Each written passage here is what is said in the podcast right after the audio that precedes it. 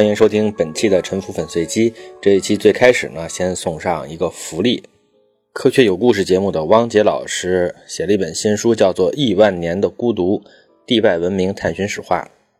还有科学史评话节目的吴京平老师的新书《无中生有的世界：量子力学外传》。两位作者通过本栏目送给有兴趣领取的听众各一本。所以，如果您想读这本书的话，可以在评论里留言，说明您要的图书的种类是《亿万年的孤独：地外文明探寻史话》，还是《无中生有的世界：量子力学外传》。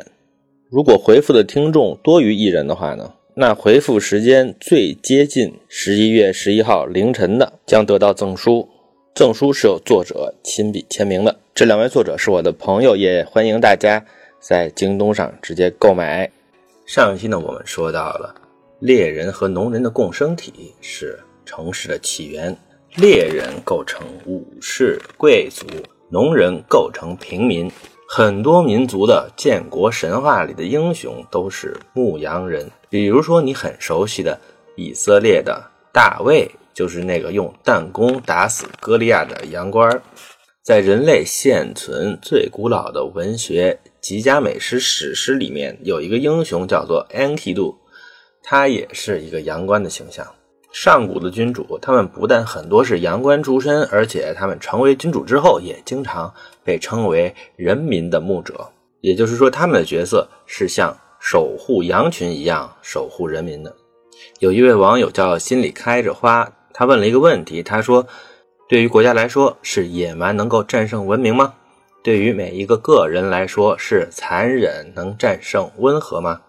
他说这有一点黑暗森林法则的意思。这样的话会不会太灰暗了呢？我稍微来回答一下这个问题。嗯，这个野蛮战胜文明呢是有这样一种说法。不过呢，我们从一个比较尖刻的角度上来看，这有可能是一些自称文明的人为自己的失败找的理由。但是其实谁野蛮？谁文明是不太好说的，所以这种说法也不能全信。在历史上掌握真实权力、左右历史进程的人，还有负责编写历史、负责解释历史的人，还有接受别人的历史解释的人，这是三种不同的人。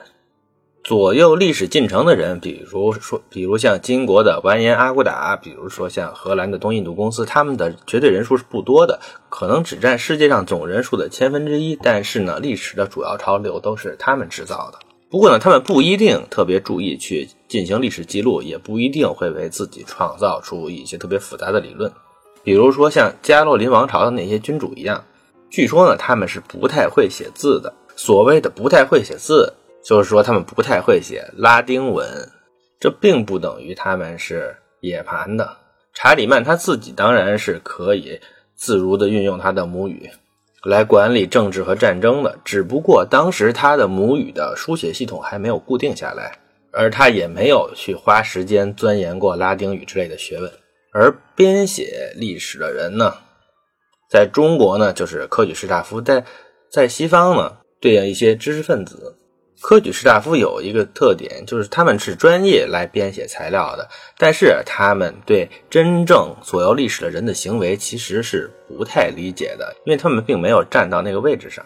相反的，士大夫经常觉得他们自己的工作特别重要，是为天地立心、为生民立命等等，所以他们经常会去贬低真正的历史创造者，而把自己摆在特别高的地位上。所以他们的历史一般对于吃瓜群众来说造成巨大的误导，而吃瓜群众他们的人数特别特别多，占到总人数的百分之九十九，而他们读到的历史就是文人士大夫所写的历史，这也是我们通常知道的历史。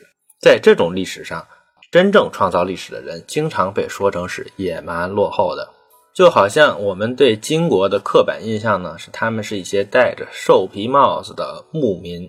但是，其实考古证据已经说明，金人他们的冶金工业是非常发达的。而且，即便历史经常被歪曲，有一些信息还是会透露出真相。比如说，演义故事里面对金兵的描述，讲金兵的主力骑兵叫做铁浮屠，他们的形象呢，就是连人带马，一身重甲，听起来呢和法国的重甲骑兵的装备是差不多的。还有比如金兀术乘坐的萌虫战舰之类的故事。从这些故事里呢，你可以知道，其实金国的制造业和造船业是非常发达的，甚至可能比宋人还要发达。虽然他们写汉语歌词是写不过宋人的。如果你要说从个人的角度上来说，温和总是败给残忍呢，那也是不一定的。在一般情况下，温和是没什么坏处的。但是软弱和麻木不仁是另外一个问题，那就是想着去钻空子和搭便车，不愿意来承担维持社会秩序的责任。任由其退化和混乱。所谓的农人经常败给猎人，也不光是因为农人的战斗力不行。事实上呢，农人比猎人的数量要多几十倍、几百倍，他们打不过猎人呢，和他们缺乏组织，另外和他们没有保护自己生活方式的意志肯定是有关系的。有可能他们在之前的社会里已经沦为了失去主动性的准奴隶，所以对于他们来说，主人换谁都一样。他们没有动，他们缺乏保护自己所在的社会的动机。事实上呢，农人也并不一定是软弱的，不是说农人就注定低猎人一等。农人说到底呢，他也是猎人的后代，只不过呢，不知道是多少代以前。他们和猎人只是境遇的不同。如果农人进入边疆的蓝海地带，他们也可能变成无勇的开拓者，就好像东海岸的美国人。进入了西部，就会成为彪悍的牛仔。日本呢，关西的农民到了关东地区之后呢，就有可能成为武士大名。德意志农民去东欧的平原进行殖民拓荒，就有可能成为容克的军事贵族。罗马的农民逃到海滩里的沙洲上去避难，建立了航海立国的威尼斯共和国，他们也可以称霸东地中海四五百年。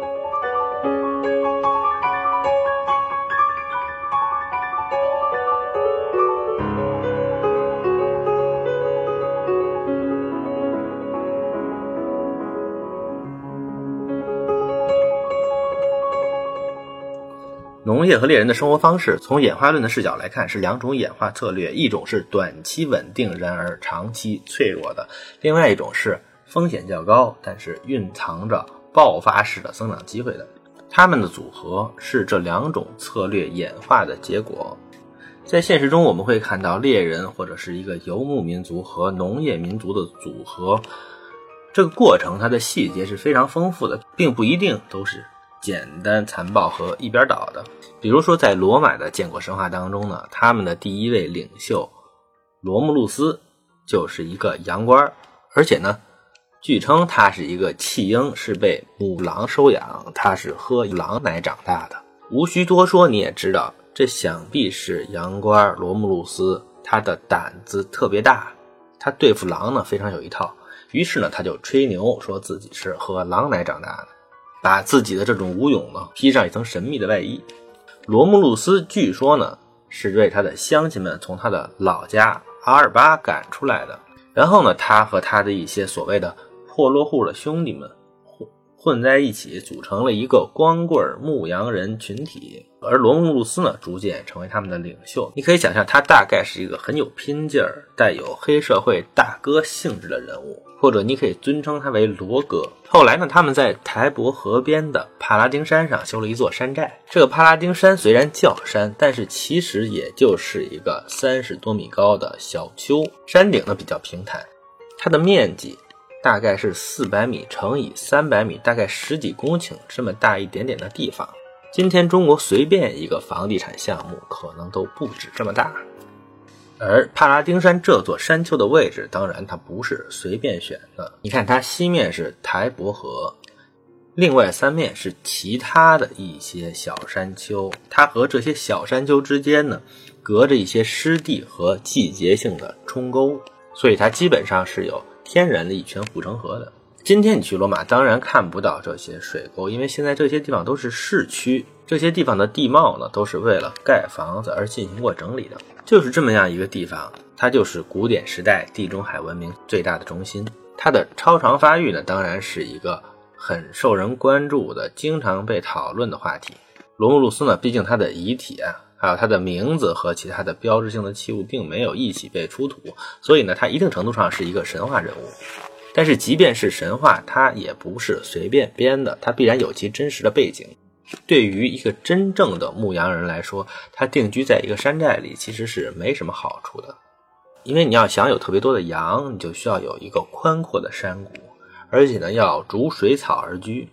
虽然故事里没有完全说清楚，我们可以通过合理的想象，罗哥带领的这个牧羊人队伍，他应该不是单纯的放牧为生。毕竟他们的周围居住着很多以农业为生的定居部落，包括伊特鲁里亚人、萨宾人、萨姆尼特人，还有和罗慕路斯本人语言相通的拉丁人等等。而且罗慕路斯他很有可能也开辟了土地，招聘佃农，并且呢给他们提供保护。他也可能在向其他附近的村庄收取保护费，或者呢他也提供一些司法服务。收取诉讼费，因为你要搞司法服务呢，就需要有执行判决的能力。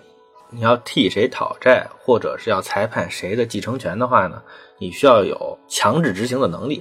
所以必须是罗哥这样的人，他才能够胜任法官。此外呢，他们也有可能和周围的人进行贸易，或者是充当保镖或者打手之类的工作。罗姆鲁斯定居在帕拉丁山，就意味着他和附近的村庄已经形成了一种相对稳定的合作关系。在罗马的建国神话当中，罗哥在建成之后干的第一件大事儿，就是在酒宴上抢走了一批隔壁萨宾村庄的姑娘做老婆。根据现在的法律呢，他就是一个十足的强奸犯。但是在神话故事当中呢，这又似乎是一项功绩。他们抢了隔壁村的姑娘。然后就和隔壁的村庄之间发生了所谓的战争。当时意大利地区早就已经进入了青铜时代，双方呢都是应该有一些杀伤性很强的兵刃的。但是呢，这个战斗呢似乎规模不太大，伤亡也不太大，双方并没有结仇。最终呢，这个女人是抢不回来的，所以大家成为亲戚的事实呢也无法改变。最终呢，被抢女人的萨宾村庄和罗哥的山寨呢。只能握手言和。萨宾人甚至把整个村庄搬到了罗哥的帕拉丁山隔壁的奎利纳尔山上。奎利纳尔山也是很有名的，就是现在的意大利总统府。这样的这两个村子呢，就结成了一个山寨城邦。这个山寨城邦和水泊梁山一样，谁来投靠他都欢迎。罗哥去世之后呢，这个国王大卫他也没有传给儿子，甚至也没有传给他原来的洋官兄弟。而是呢，由众好汉一起来推举，最后呢，选出了被抢姑娘的那个村子的后代萨宾人努马，作为他们新的首领，或者叫国王。你可以把它想象成晁盖死后呢，大家推举了宋江。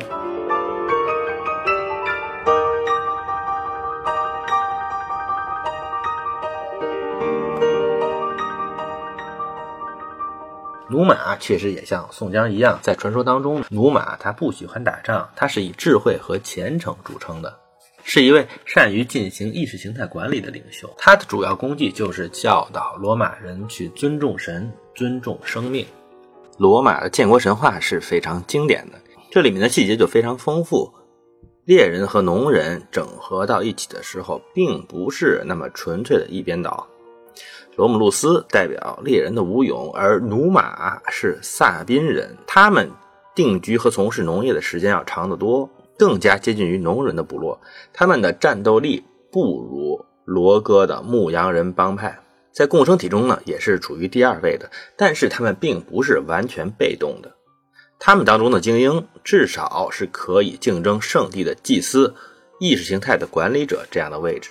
罗马的建国神话的过程呢，就是文武张弛交替领导的过程，所以农人在共生体中也不注定是被动的，他们得到祭司位置的机会是很大的。